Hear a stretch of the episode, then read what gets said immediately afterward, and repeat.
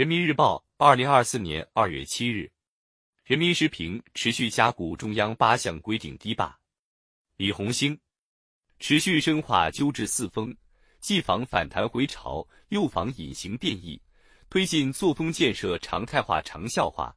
八项规定，这张新时代作风建设的金色名片越擦越亮。曾经开公车办私事问题，群众反映强烈。按照中央统一部署，公车改革循序展开，压减公车数量，强化调度监管，张贴标志，亮明公车身份。经过一段时间探索，有地方发现，一人一车派车虽合理合规，却容易造成公车低效使用。通过数据整合、流程再造，让同一时间出行且目的地相近的公务人员拼车前往，公车周转率得到提升。敢于破除积弊，深化改革创新，助力公车的使用与管理更加科学高效，成为落实中央八项规定精神、推动社会风气向上向好的一个生动缩影。党的十八大以来，全面从严治党，开辟了百年大党自我革命的新境界。这其中，坚决落实中央八项规定及其实施细则精神，以严明纪律整治作风。丰富了自我革命有效途径，改进调查研究，精简会议活动，精简文件简报，改进新闻报道，严格文稿发表，厉行勤俭节约，小切口推动大变局。作风建设从小微题材上不断突破，书写我们党作风转变的宏大叙事。如今，党风、政风、社会风气持续好转，呈现出一子落满盘活的效果。改进作风，以习近平同志为核心的党中央率先垂范，身体力行。党的二十大闭幕后不久，新一届中央政治局召开第一次会议，审议中共中央政治局贯彻落实中央八项规定实施细则。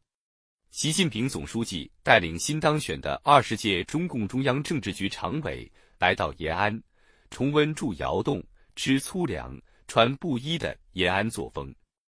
为什么八项规定改变中国？其中一个关键原因就在于，以习近平同志为核心的党中央率先垂范、亲力亲为、说到做到，为全党同志树立了标杆，形成了巨大的头雁效应，彰显了把新时代党的伟大自我革命进行到底的坚定决心和坚强意志。抓作风建设，只有进行时，没有完成时。对违反中央八项规定精神的新情况、新动向，对顶风违纪行为，必须一刻不松，露头就打，持续加固中央八项规定堤坝。党的二十大以来，截至二零二三年十一月，全国共查处四风问题十一点二万起，批评教育和处理十六点一万人。继元旦前夕公开通报六起形式主义、官僚主义典型问题后，近日。中央纪委国家监委公开通报七起违反中央八项规定精神典型问题，在元旦、春节前夕进行两次通报，释放出纪检监察机关坚守节点、常抓不懈的强烈信号。持续深化纠治四风，既防反弹回潮，又防隐形变异，推进作风建设常态化、长效化。八项规定。这张新时代作风建设的金色名片越擦越亮，立起严的标准，为的是树牢实的作风。二零二三年，全党大兴调查研究，成为坚持不懈推动落实中央八项规定精神、深化作风建设的重磅年度印记。